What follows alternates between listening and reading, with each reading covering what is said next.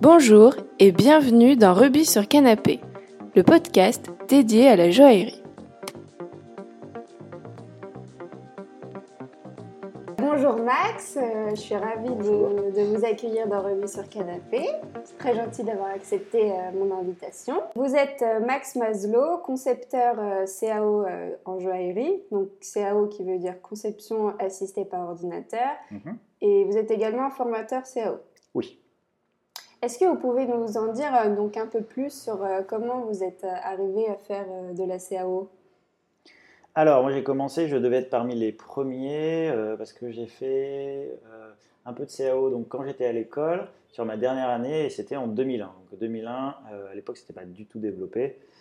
Je faisais ça, il y avait peu de logiciels 3D et il y avait les imprimantes, euh, tout ce qui est imprimante 3D, on- ça n'était pas du tout. Pas de euh, qualité euh, Bah, c'était même, on en, on en avait même jamais entendu parler. Donc en fait, je dessinais simplement parce que j'avais envie de voir mon bijou en 3D sur l'écran, et puis qu'après je pouvais faire un rendu, mais c'était pas du tout aussi développé qu'aujourd'hui. Et surtout, j'avais aucune possibilité de ensuite montrer vraiment un projet physique au client. J'étais quand même ensuite obligé de le dessiner à la main et de le fabriquer à la main. D'accord, ah oui, donc vous êtes vraiment précurseur euh, Alors, je dans suis pas la précurseur parce qu'effectivement, il y a quand même eu d'autres personnes avant moi, mais, euh, mais euh, à en avoir fait dans mes études, oui, parce qu'il il n'y avait aucun cours. Et moi, j'avais fait ça, donc sur, euh, sur ma dernière année, on avait un, un dossier à présenter et dedans, j'avais inclus des, euh, des éléments 3D. Et alors, j'avais euh, mes profs qui n'étaient pas du tout euh, d'accord. euh, et me Ah ça de pas vouloir pas dessiner. Non, ça euh. se faisait pas du tout. Euh, donc, ils n'étaient pas d'accord. Et heureusement, c'était un jury extérieur. Et j'ai eu la meilleure note. Ouais. J'étais ex aequo avec, euh, avec une autre personne qui était très très bonne en dessin. Et du coup, ça m'a encouragé à continuer. Euh, voilà, je me suis dit, bon, effectivement, pour le moment, on ne peut pas en faire grand chose. Mais moi, ça me plaisait beaucoup de- d'allier un peu euh, cette activité manuelle et l'informatique. Parce que quand j'étais plus jeune, j'aimais déjà beaucoup l'informatique. Oui, et puis de toute façon, à partir du moment où quelque chose est nouveau, ça met un certain temps à être, euh, à être accepté, surtout dans les... Surtout dans, bah, joaillerie, surtout dans la euh. joaillerie où tout évolue hyper lentement. Euh, c'est vrai que c'est vrai qu'on a des évolutions qui sont minimes et puis bah, c'est des, on a utilisé les mêmes outils pendant excessivement longtemps. Donc c'est vrai que la 3D par exemple en architecture elle est arrivée beaucoup plus tôt et on aurait pu tout à fait la transposer au bijou. Mais euh, voilà, c'est déjà effectivement des gens qui sont un peu réfractaires à ce genre de choses parce que ils, ils ont un peu peur de voilà, tout ce qui est nouveau. Ça bouscule pas mal les habitudes. Moi qui ai connu euh, la joaillerie avant la CAO et après, euh, ça, ça a radicalement changé la fabri- la- les méthodes de fabrication. Oui, donc du coup, en fait, vous vous êtes formé tout seul en CAO. Ah, au début, ça ouais. pas vraiment... Ouais, ouais, au début, je devais me former tout seul, donc c'était c'était un peu la galère de, de ne pouvoir demander à personne. Mais c'est vrai que, bon, c'est à l'époque, quand on est jeune, on apprend vite. Mais je vois aujourd'hui ce qu'on peut faire et la rapidité avec laquelle euh, voilà, les jeunes qui sont formés euh, bah, comprennent les choses. Euh, J'en serais presque jaloux parce que c'est vrai qu'en quelques jours, voilà, ils, sont, ils sont capables de faire des, des choses que j'ai mis bah, plusieurs semaines ou des fois plusieurs années à comprendre. C'est normal. Mais du coup, votre formation initiale, c'était de joaillier alors? À la base, effectivement, je suis joaillier, donc moi j'ai passé un CAP et un BMA, donc j'ai fait 5 ans d'études, Euh, donc je connais très bien les méthodes de fabrication. Euh, j'ai travaillé ensuite euh, pendant plusieurs années aussi à la main, et euh, parallèlement à ça, bah, je, je continue à faire de la 3D, mais vraiment en tant que, un peu comme un hobby, on va dire. Et ce n'est que, euh, euh, ce que à partir de 2005-2006 qu'on a commencé à voir apparaître, enfin, à entendre parler des imprimantes euh, 3D bah, exprès pour la joaillerie, donc qui imprimaient de la cire, et du coup là ça devenait très intéressant pour le métier. D'accord. Donc en fait, vous êtes euh, joaillier, vous aviez envie de faire du bijou et c'est après que c'est venu. Oui, euh, c'est venu après. à C'est CAO. venu après. Pourquoi euh, être entré dans le monde du bijou? Alors c'est parce que c'est une grande histoire familiale, puisque euh, on est bijoutier de père en fils depuis le 15e siècle. Donc ça, ça fait un petit moment, c'est un peu des fois le poids du monde sur les épaules, mais euh, voilà. Être à la hauteur. Oui, c'est ça, être à la hauteur. Mon père est, donc, mon père est joaillier, il est bah, plus joaillier artiste, donc il fait beaucoup plus de la sculpture, euh, euh, toujours de la pièce unique. Et euh, j'ai travaillé, en fait, j'ai fait ma première année d'études avec lui, en- avant de rentrer dans une école.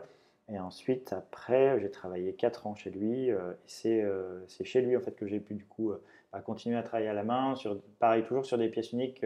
et, et en plus, pendant, bah, pendant le temps où j'étais libre, je continuais à apprendre la 3D.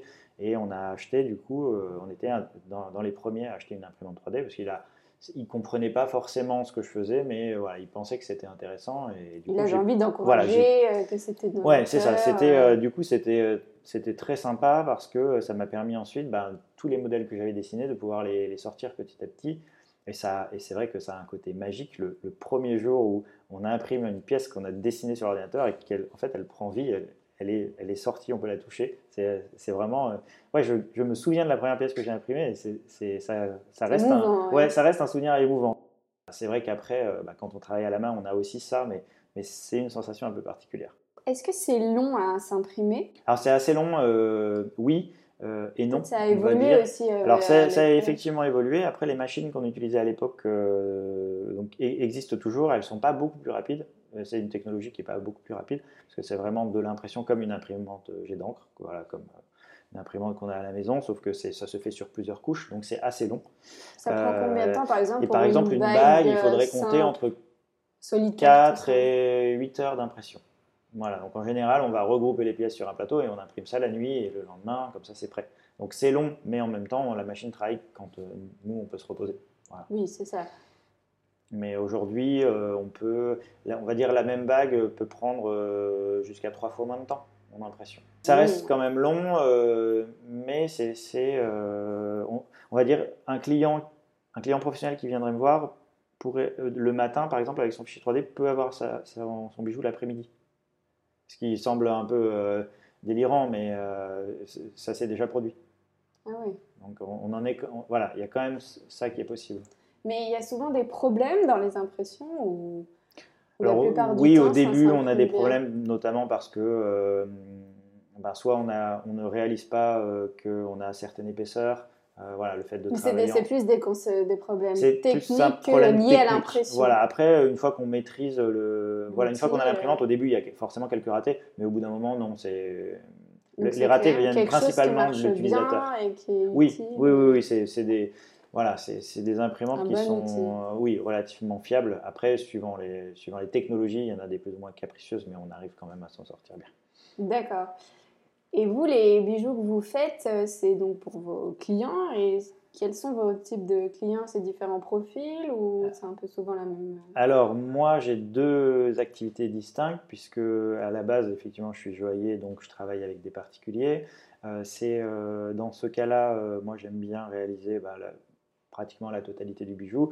La différence avec une fabrication classique, c'est que je ne vais pas passer par un gouaché, puis une maquette en cire et et voilà, pour, pour, présenter, je vais plutôt directement euh, dessiner en 3D. C'était pas forcément évident au début, euh, je préférais toujours passer par des croquis, etc. Maintenant, je fais ça assez vite. Donc, euh, cette partie-là va se faire en, 3D. Je peux imprimer une résine pour présenter au client. Et après, si c'est bon, voilà, je vais faire une cire. la cire va être fondue. Et, et, puis après, je termine le bijou à la main. Donc ça permet de réduire les coûts quelque part parce que euh, euh, je peux tout, pratiquement tout faire en interne. Euh, et puis bah, il y a plusieurs postes en fait que je peux, que je peux faire sans, sans avoir appel à, faire, appel à quelqu'un d'extérieur. Donc c'est vrai qu'on peut avoir du sur-mesure à un, prix plus abordable, ouais, on va dire, ce qui est important aujourd'hui parce que c'est vrai qu'on est un peu tiraillé. Voilà, il y a moins d'heures, souvent, souvent, pas toujours, mais il y a souvent moins d'heures de travail. Donc, euh, et les gens sont plus toujours prêts à accepter euh, une fabrication à la main parce qu'eux, ils ne voient pas forcément la différence. Mais une chevalière euh, faite à l'ordinateur, par exemple, elle va être faite en une heure. J'ai déjà fait des chevalières à la main, tout directement en métal, c'est en huit morceaux. Enfin, il me fallait une semaine. Donc, évidemment, c'est plus le même coût. Mais, mais c'est vrai que oui, il y a Ça n'a pas le même charme, mais au moins c'est parfait, entre guillemets. Oui, mais il y a quand même une reprise à la main, donc on crée quelque part un peu un défaut. Mais on va dire à la fin, euh, c'est pas quand même la même qualité de fabrication. Le souci principal vient de la fonte, euh, entre la fonte et le métal travaillé directement en plaque ou en fil.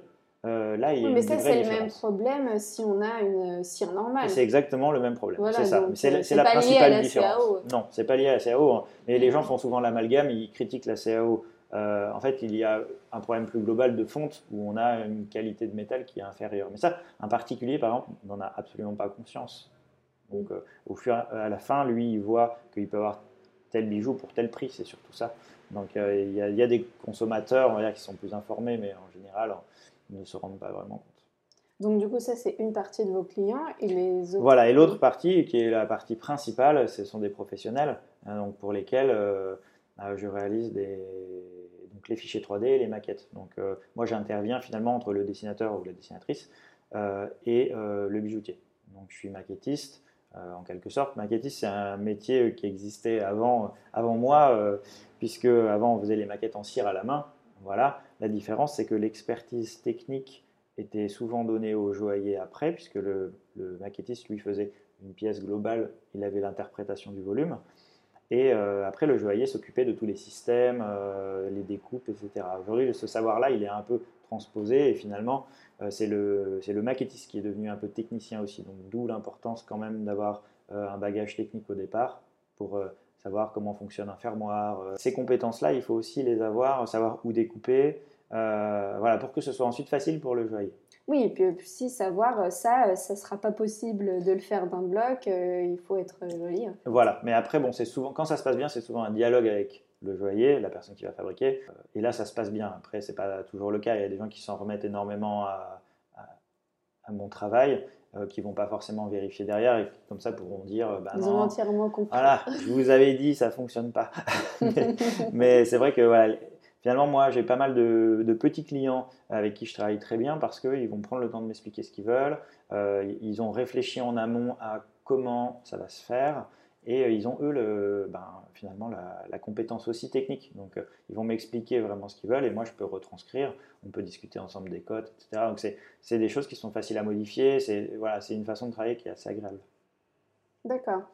Est-ce que vous pouvez nous donner, pas une définition, mais nous expliquer vraiment précisément ce que c'est la CAO alors CAO, ça veut dire donc conception assistée par ordinateur.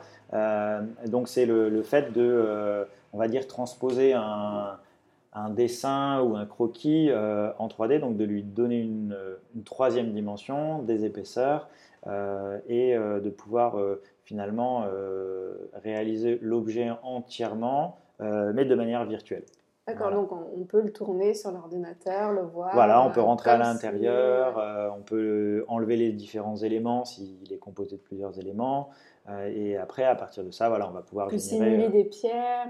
oui, on peut positionner des pierres, on peut créer un rendu photoréaliste pour, bah, par exemple, un catalogue. Quelqu'un qui ne, pourrait pas avoir de stock, on a le problème beaucoup en joaillerie parce que quand on fait une bague, par exemple, il faut différentes tailles de doigts et différentes pierres. En fait, ça fait énormément de références différentes et la, matière précieuse coûte cher. Donc, quelqu'un qui aujourd'hui ouvre une euh, bijouterie ou joaillerie ben, se retrouve avec ce problème de stock qui est, qui est énorme. Donc, c'est vrai que le fait de pouvoir faire un rendu photoréaliste, par exemple, ça permet de ne pas sortir tous les modèles. On peut présenter toute une gamme de couleurs, euh, voilà, parce que pareil, or rose, or euh, jaune, or blanc, plus si je rajoute quelques diamants, on peut voir la voilà, on peut, on peut finalement présenter énormément de modèles sans, sans avoir à tous les produire. Et comme ça, on fait c'est plus tout à fait du sur-mesure, mais c'est du, c'est quelque part du semi-sur-mesure. C'est un peu ce qui est à la mode en ce moment, c'est que les gens vont pouvoir vraiment choisir tout ce qu'ils veulent et pas se limiter au stock du bijoutier. C'est de la personnalisation. C'est ça, c'est de la personnalisation. Hein, donc euh, c'est pas, c'est pas encore, c'est pas de la pièce unique, c'est pas du sur-mesure, mais c'est une personnalisation. Donc c'est, tout à fait dans l'air du temps. Exactement. Et pour quel type de bijoux on emploie ce procédé tous les bijoux, c'est possible de les faire en CAO Alors, en, pratique euh, et en théorie aussi d'ailleurs, tous les bijoux sont réalisables en CAO. Après, suivant le logiciel qu'on utilise, il y a des, des, choses qui sont plus ou moins faciles à faire euh, à l'ordinateur. Ou alors c'est plus ou moins euh, intelligent ou rentable. Voilà, c'est surtout ça en fait. Pour moi, la CAO, c'est toujours rester un outil. Donc, quelqu'un qui maîtrise toute une gamme d'outils, qui sait utiliser euh, une lime et puis qui sait aussi utiliser une souris, voilà, il est capable de dire à quel moment on va utiliser euh, ou pour quelle partie du bijou on va utiliser la 3D. Euh, tandis que quelqu'un qui n'est pas forcément au courant, il va faire ben, ce que font énormément de gens aujourd'hui, c'est se dire bon bah le finalement le, déroulé le déroulé de d'habitude c'est on fait un dessin, on fait un fichier 3D, on fait une fonte et, puis ainsi de suite. mais certaines fois c'est pas du tout intéressant. C'est des fois plus long. je vois, j'ai des fois l'exemple de l'anneau torsadé. voilà, un anneau torsadé fait à la main, bah, ça va très vite et, c'est du fil. Et le fil, il est déjà propre. On a juste une soudure à faire. Euh, oui, on tourne le fil, on sort. Voilà, voilà, ou c'est euh, ou les billes ou euh. n'importe quoi. Voilà, c'est tout. Il y a, y a tout un panel de formes en fait qui sont quand même beaucoup plus faciles à faire à la main ou en tout cas d'une autre manière qu'en 3D. l'impression 3D génère des strates de construction et la fonte génère un grain. Donc pour tout ce qui est petits éléments, notamment les torsades, les perles, tout, ce genre de, de, petits éléments répétitifs, c'est très très long finalement à, à renettoyer à la main et, puis pour garder euh, l'aspect géométrique. C'est ça. Donc j'ai effectivement des fois, bah, comme euh, je reçois des fois des fichiers 3D juste à imprimer sans que j'intervienne moi dessus, on voit des fois des gens qui ne, connaissaient pas, euh, ne connaissent pas bien le, métier et qui n'utilisent pas du coup la bonne technique. Donc mm. c'est intéressant quand même de savoir un peu toute la chaîne pour pouvoir choisir quelle est la meilleure méthode. Est-ce que parfois c'est plus intelligent de faire une cire? Parce que là on disait soit on le fait directement à la main, soit on le fait en CAO, et de, faire une cire à la main, c'est toujours plus long ou il y a quelques fois c'est... Oui, c'est aussi effectivement une alternative où on resterait sur de la fonte. Euh, tout ce qui est répétitif, euh, très clairement en, CAO, c'est beaucoup plus rapide. Euh, après, c'est pour tout ce qui est sculpture, sculpture, voilà, par exemple, tout ce qui est animalier, c'est plus difficile. On ne sent pas la matière hein, quand on travaille à l'ordinateur, donc on va avoir une bonne perception des volumes, mais euh, c'est pas comme quand on travaille en cire à la main. Donc il y a certaines formes où effectivement, euh, si on est doué à la main, en fait. Oui, euh, qui sont plus faciles à aborder. Alors après, je pense que il y a des logiciels maintenant qui sont bien développés et qu'on peut faire des trucs quand même vraiment sympas. mais pour moi, il y a certaines choses, j'aurais toujours quand même envie de les faire à la main. Après, c'est l'artisan qui parle, hein, mais mais c'est vrai qu'aujourd'hui, voilà, il y a suffisamment de logiciels et suffisamment de technologies pour pouvoir, on va dire, tout faire à l'ordinateur. Mais certaines fois, voilà, on n'a quand même pas toujours le même ressenti. Donc en fait, les avantages et les inconvénients de ce procédé, c'est les avantages, c'est la rapidité. Oui. Et en fait, c'est pour vraiment, en fonction du produit, c'est plus ou moins avantageux. Oui, oui, oui. Après, mais en euh, règle générale, c'est. Bah, c'est-à-dire qu'il y a après souvent des, euh, il y a souvent des, des, moments où c'est répétitif, notamment euh, bah, quand on fait une collection en joaillerie, ben, on a par exemple plusieurs tailles de doigts à faire, donc on va refaire la même chose, ou alors une bague est symétrique, ou une paire de boucles d'oreilles. Souvent, la paire de boucles d'oreilles, c'est difficile parce que c'est voilà, une vraie symétrie, il faut pouvoir faire le miroir de l'autre pièce. Et sur certaines, c'est vraiment très compliqué. Tandis qu'à l'ordinateur, bah, en deux clics, on a fait l'identique. Donc on gagne beaucoup de temps. Euh, pareil, quand on fait une collection, on a souvent des motifs qui reviennent. Donc c'est des motifs qu'on peut récupérer, qu'on a fait une fois, mais qu'on va pouvoir récupérer. Donc il y, a, ces avantages-là. Mm. Il y a aussi euh, le fait de pouvoir conserver les modèles parce que euh, si je fais quelque chose pour une cliente et qu'elle revient dix ans après, elle me dit j'ai perdu ma bague, je suis malade, ben oui, bah, ok. Là, dans le cadre d'une pièce unique, bah, j'aurais pas fait un moule par exemple, et même si j'avais fait un moule qui je retrouve 10 ans plus tard, euh, c'est compliqué. Donc là, je sais que j'ai le fichier, je peux ressortir exactement la même chose. Donc euh, il y, a quand même pas mal d'avantages à utiliser la 3D. Mm. Et l'inconvénient, c'est juste qu'effectivement, parfois, il y a des petites nuances qui sont difficiles à retranscrire. Voilà, et il y a aussi un autre désavantage, c'est qu'on ne peut pas aller sur des finesses autant que ce qu'on pourrait faire à la main. Ah bon? ouais. Euh, par exemple, euh, notamment bah, que ce soit à l'impression ou à la fonte, justement, euh, par exemple, pour avoir les griffes, pour tenir les pierres très très fines, bah, moi je vais avoir beaucoup plus de mal à, faire des griffes, des griffes fines en 3D. Alors c'est facile à faire sur l'ordinateur, mais après derrière, elles sortiront pas forcément correctement en machine. Et, pareil en fonte. pareil en fonte, si c'est trop fin, il faut savoir, quand même, on coule du plâtre dessus. Euh, voilà, le métal est injecté. Donc il y a des fois où ça ne marche pas très bien. Donc il y a certaines fois où c'est bien de, justement de se dire, bon, je vais faire cette partie-là en, 3D, mais là, cette partie-là, j'ai envie que ce soit très fin. Euh, eh bien, euh, voilà, je vais la réaliser à la main. Et là, du coup, c'est intéressant. On, gagne, on gagne un peu en, crédibilité parce qu'on a réussi à faire quelque chose en mixant les deux techniques et on ne on on s'est pas dit, tiens, cette technique est désavantageuse, mais juste j'ai tiré avantage de cette technique. Et euh, aujourd'hui, est-ce que vous savez quel est le, pourcentage, la proportion de bijoux sur le marché qui sont fabriqués euh, en CAO Alors un pourcentage, c'est difficile à dire. Je pense qu'on va dire en, en France ou sur Paris, qui est un domaine que je connais mieux, on, doit être pas loin des 80%. je pense qu'on le fait majoritairement par souci d'économie, on va dire à partir d'un moment. Quand on démarre, c'est toujours un peu plus compliqué parce qu'un un artisan va toujours se dire bah, si c'est moi qui le fais, ça me coûte moins cher. Mais au bout d'un moment, on va dire un, artisan qui a une, euh, qui est établi depuis plusieurs années, voilà, il va forcément se dire bon bah ça j'ai plus envie de le faire, j'ai pas envie de le faire, et puis il va prendre cette habitude là parce que c'est facile. Voilà. Donc, ça fait gagner du temps. Ça fait gagner du temps pour faire des choses, des pièces qui sont plus sympas, etc. C'est vrai que un, un bijoutier aujourd'hui, il, il, est un peu coincé entre euh, la place Vendôme qui a euh, des prix qui sont hyper élevés et au contraire ça peut être Mauboussin ou n'importe quel euh, bijoutier qui va euh, fabriquer en Asie, et eh ben, il se retrouve coincé entre les deux parce que les gens, en fait, ils ont Place Vendôme une idée de prix bon, qui est excessivement élevée, et après ils voient dans ce qu'ils peuvent comparer, ils, voient des prix qui sont vraiment hyper bas. Donc quand le bijoutier arrive et, que lui annonce un prix, c'est souvent trop cher. S'il doit réaliser à la main, ben, il se dit bon ben, là j'y arrive pas, alors bon ben, je vais essayer de trouver une solution plus économique. Et par défaut, on va utiliser la, CAO, pas parce que c'est intéressant, mais parce que ça pourrait potentiellement coûter moins cher. Donc aujourd'hui, on est, resté euh, voilà, beaucoup là-dessus. Ça permet de garder du travail quand même fabriqué sur mesure en France à un coût qui est euh, un peu plus euh, à ce, que, à quoi s'attend le client. Voilà, parce qu'il a une idée qui est fausse du, prix que pourrait coûter un bijou. Quand on n'est pas averti, on a du mal à voir les différences et on se dit, ben non, c'est trop cher. Et et pour les joailliers ou pour les grands noms de la joaillerie, on utilise aussi beaucoup la CAO euh, parce que ça permet de faire énormément de modifications.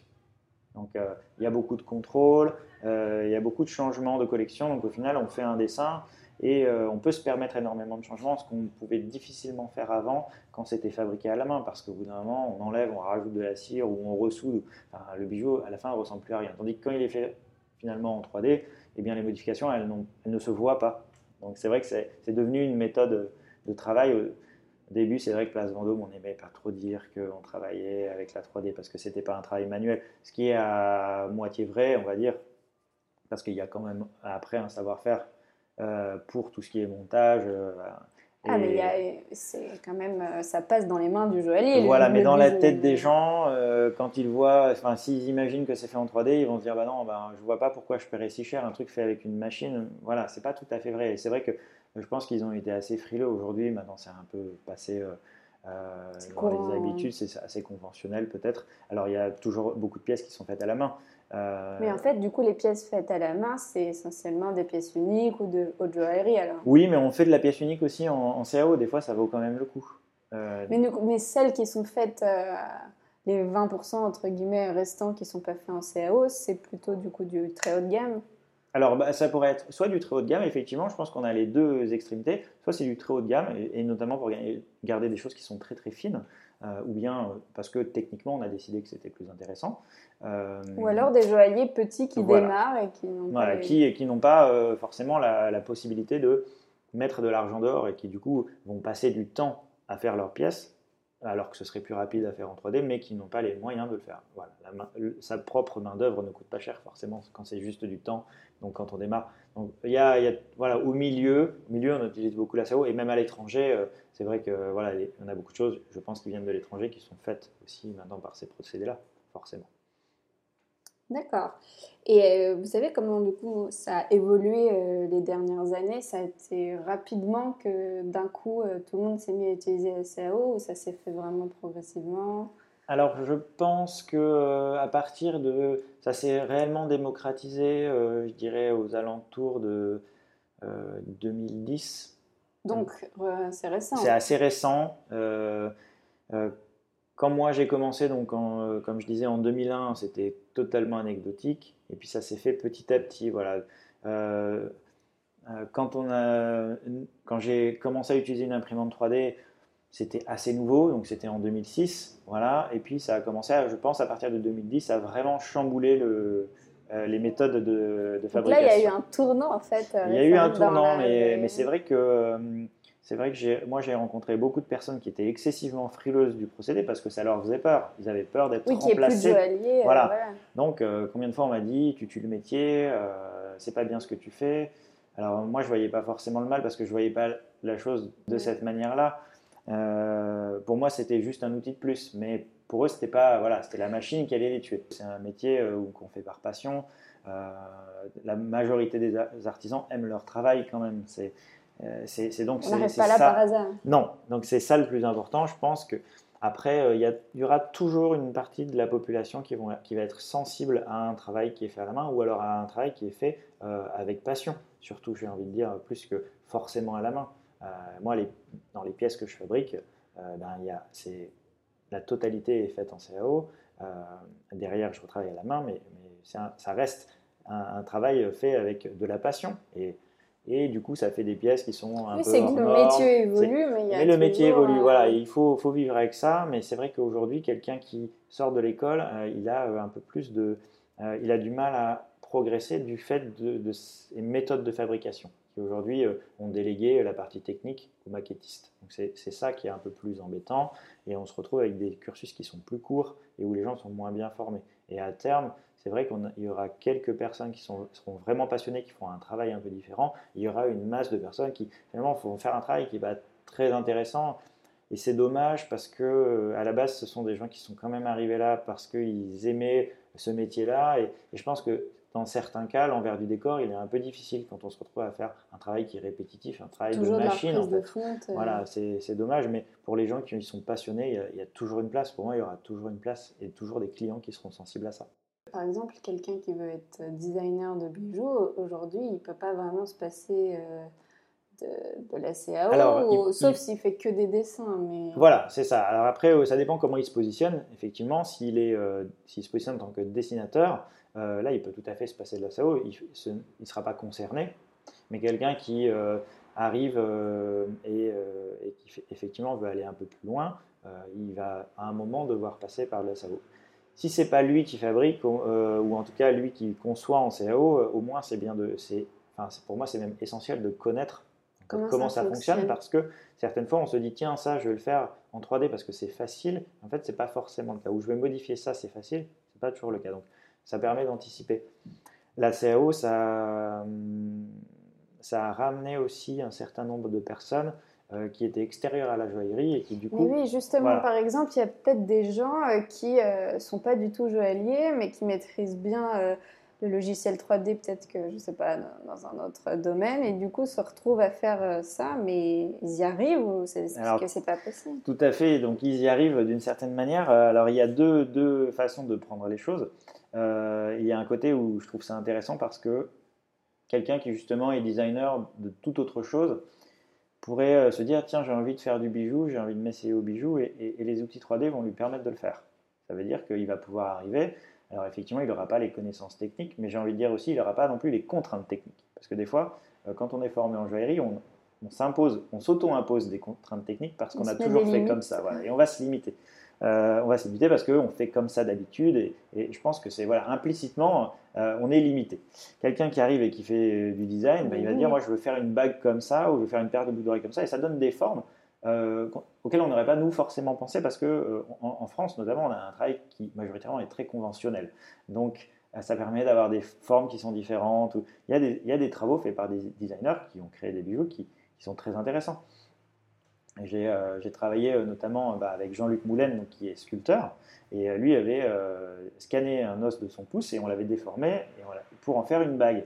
Donc ça donne un travail qui est conceptuel et il a utilisé l'outil 3D pour finalement réaliser une pièce qui est une pièce. original. Oui, ben voilà, c'est bon, très conceptuel, mais en tout cas, on, il avait vraiment mixé finalement, bah, c'est son expérience de sculpteur avec des outils 3D et euh, ça donnait un résultat voilà, qu'on n'aurait pas forcément appréhendé de la même manière à la main. Donc c'est intéressant. Après, il y a l'autre côté où euh, effectivement il y a des gens qui rien qui n'avaient rien à faire dans le métier qui sont arrivés et, euh, et là les, ça pose des fois problème pour les gens qui étaient déjà en poste, c'est que ce sont des, des personnes bah, notamment qui sont arrivées en 2008 avec la crise donc de l'automobile il y a eu une baisse d'activité. Il y a beaucoup de personnes qui étaient très bons de très bonnes en 3D, qui sont venues en joaillerie et, euh, et qui se sont mis à travailler en 3D. Donc, elles n'avaient pas les connaissances techniques, mais elles pouvaient les apprendre, et c'est plus facile dans ce sens. C'est plus facile de savoir quelle épaisseur fait une griffe, et qu'est-ce qu'une griffe, qu'est-ce qu'un chaton, voilà, que de vraiment maîtriser correctement un outil 3D où là, ça prend plusieurs années. Donc, on s'est retrouvé avec pas mal de personnes qui venaient d'un autre secteur et qui finalement se, sont retrouvées un peu en concurrence avec euh, des joailliers qui, eux, s'étaient formés en 3D. Donc finalement, la concurrence, elle est à, tous les niveaux et dans tous les secteurs. D'accord. Mais c'est un peu comme aussi le, contrôle qualité. Certaines façons de voir, on dit qu'il faut absolument avoir été joaillier un certain temps pour euh, contrôler, et d'autres euh, disent que justement on a un œil différent et donc du coup on voit des choses. Oui, c'est toujours une question de point de vue. Après, oui, oui, c'est sûr que Quelqu'un qui euh, n'a pas cette expérience-là, ben, il va avoir un défaut et puis il va vouloir le corriger. Bon, ben, il faut se débrouiller, quoi qu'il en soit. Après, peut-être que quelqu'un qui a, qui a en tête les contraintes techniques va pouvoir se dire bon, effectivement, là, il y a un petit souci, mais ça ferait reprendre une énorme partie du bijou, ou alors il faudrait dessertir des pierres, etc. C'est dangereux. Euh, eh bien, on va pas le faire. On va, on va laisser ça. Donc, euh, il y a un raisonnement peut-être plus pragmatique et des fois plus intelligent, mais parce que c'est fait en connaissance de cause. Après, voilà, il y a ces deux écoles. Hein. c'est comme tout. D'accord. Vous, faites aussi des formations, ce qui est partie de votre euh, travail. Absolument. Quels sont les, profils des apprenants euh, Pourquoi ils se forment à la CAO euh? J'ai eu un peu de tout. il y a alors de tout et de tous les secteurs. Il y a, bah, il y a une partie non, il y a une partie de une partie des personnes formées qui est plutôt jeune, plutôt on va dire curieuse de savoir ce qui est la 3D, comment ça fonctionne, sans forcément se dire que derrière ils vont, euh, ils vont travailler, travailler avec, mais au moins euh, ils sont conscients que l'outil est devenu indispensable et qu'il faut qu'ils en connaissent un, au moins un minimum. Et après, dans, dans les personnes formées, il y en a qui vraiment ont un bon feeling avec, euh, avec ça et qui vont continuer. Je pense qu'on est. Après, c'est peu importe l'âge, mais on n'est pas tous égaux dans la vision 3D. Et euh, il y a des gens, il y a de la place pour tout le monde, mais il y a des gens qui vont mettre beaucoup plus de temps à apprendre et d'autres qui ont des facilités énormes. Je le vois euh, sur, euh, oui, c'est une façon de voir. C'est voilà, c'est la, façon de visualiser en 3D. on, est, on est tous différents. Et après, il y a des gens qui sont pas du tout à l'aise en informatique, qui pourtant réalisent des, des, pièces super sur un logiciel 3D. Ils connaissent pas du tout l'environnement mais en tout cas, ils savent faire fonctionner le logiciel. oui, qui ont compris euh, la façon de voir en 3D, mais qui ne sont pas très à l'aise avec l'outil informatique. Voilà, s'il y a un moment, il y a un problème sur l'ordinateur, c'est la fin du monde. C'est pas forcément des geeks. Euh, voilà. Et après, bah, j'ai des, des, gens de tout âge, mais c'est vrai que bah, forcément, même sur des personnes plus âgées, euh, eh ben, il y a des. Voilà, il y, a, des choses que les gens vont comprendre vite et moins vite. Et, après, j'ai eu un joaillier qui était, qui était voir, qui devait avoir peut-être 50 ans, euh, et, il m'avait dit, euh, voilà, moi la 3D, euh, je comprends pas, ça, ça, me fait un peu peur, mais ça m'intéresse. Parce qu'à l'époque, mon père, il travaillait à la main, et quand la, la fonte à cire perdue s'est démocratisée, il a dit, ah non, non, ça, ça m'intéresse pas, c'est pas bien, ça me plaît pas. Et, sur la fin de sa carrière, il s'était retrouvé complètement dépassé par les gens qui travaillaient en cire, qui faisaient fondre leur bijoux, tandis que lui, il travaillait essentiellement avec des plaques et du fil. Et, et sur la fin, ben, il avait bah, comme aujourd'hui, entre la 3D et une cire faite à la main, il y avait des trop grosses différences de prix. Et euh, voilà, il a vu son père, euh, comme il travaillait avec lui, il a vu son père un peu dans des situations des fois délicates. Et assez intelligemment, je trouve, il m'a dit, ben, voilà, je ne sais pas si je vais y arriver, mais en tout cas, j'avais envie de, savoir comment ça fonctionne et, de pouvoir, euh, voilà, pas me retrouver en fait comme mon père.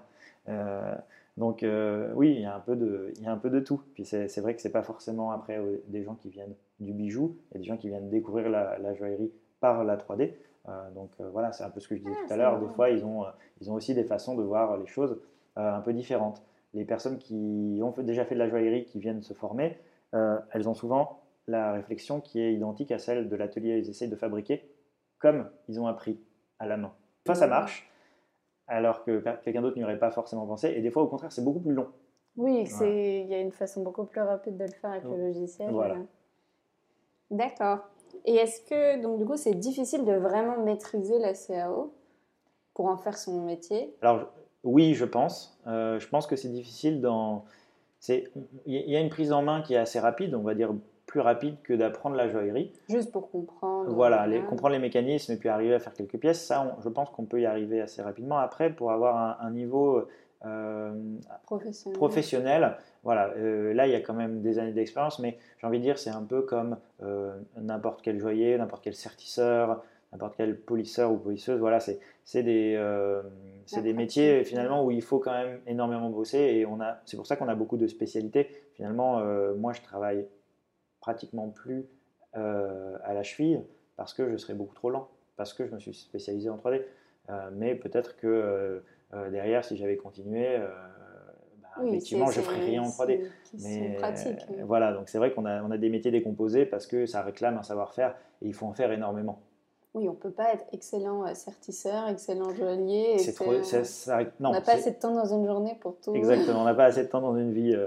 Donc c'est vrai qu'après, on peut, on peut se débrouiller pour faire un peu de tout, c'est sûr, mais quand, quand, on veut vraiment faire quelque chose de très bien, c'est des métiers en plus où on vise toujours l'excellence. C'est L'exemple du sertisseur, je le prends souvent parce que même un beau bijou, si on le donne à un mauvais sertisseur, à la fin, c'est une, une, catastrophe. et le bijou est foiré à cause d'un corps de métier, parce que euh, peut-être que j'ai voulu sertir moi-même. Comme hein. on peut ah bah abîmer euh, une pièce euh, de... S'il y a ah des vagues. Complètement. Voilà, des vagues qui restent des rayures ou que la forme est perdue. voilà. Et, de vouloir faire soi-même parce que on a envie de, maîtriser toute la chaîne, ce qui est tout à fait honorable.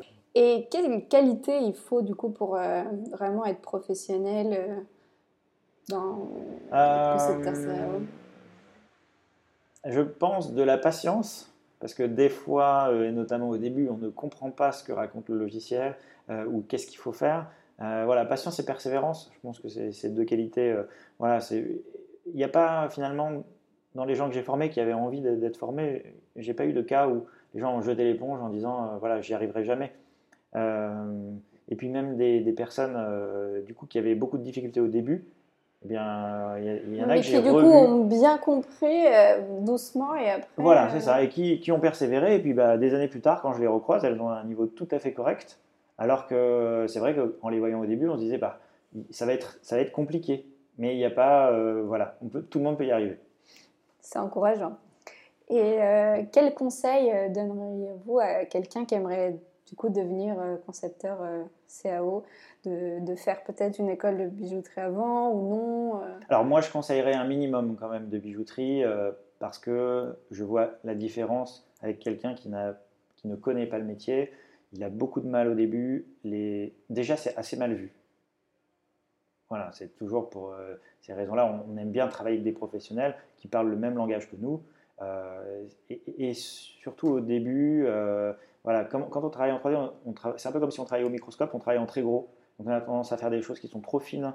Et euh, quand on n'a pas ces habitudes, quand on ne se rend pas compte des épaisseurs, hein, on, fait des, on fait pas mal d'erreurs. Et des fois, ces erreurs, si elles ne sont pas vues après ou à temps par le joaillier, c'est une énorme perte de temps et d'argent. Donc, euh, pour moi, il y, a une, il y a quand même euh, une, une, base à avoir. Et après, il y a aussi une sensibilité sur le volume.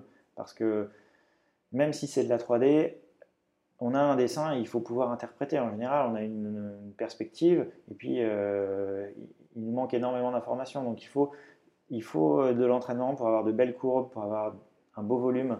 Et ça, ça, s'improvise pas. C'est pas, on n'est pas euh, doué dans ça. C'est l'expérience qui va faire aussi que. Donc quand on fait de la, quand on fait une école de bijouterie, on fait forcément un peu de modelage ou de la cire et ça nous aide à avoir un œil exercé sur sur qu'est-ce qui est une belle courbe, qu'est-ce qui est un beau volume c'est des choses qu'on n'a pas forcément euh, quand on n'a pas cette expérience-là. À part ça, euh, à part ça, non. Euh, voilà, je pense que c'est c'est un, un, plus. Ça n'empêche pas que voilà quelqu'un qui démarrerait de rien. c'est vrai que moi j'ai commencé la 3D parce que ça me passionnait.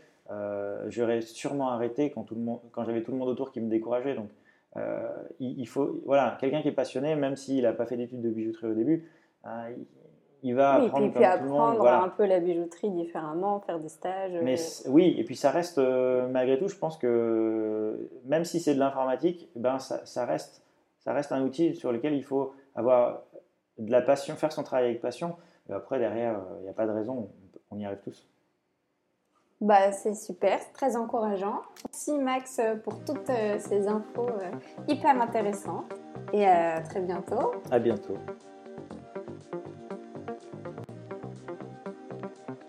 Merci beaucoup d'avoir suivi cet épisode. Si vous aimez Ruby sur Canapé, n'hésitez pas à aller sur iTunes, lui attribuer des petites étoiles. Cela est essentiel pour le développement du podcast car ça l'aidera à être mieux référencé, donc plus connu et écouté. Vous pouvez également partager cet épisode sur les différents réseaux sociaux. A très bientôt dans Ruby sur Canapé.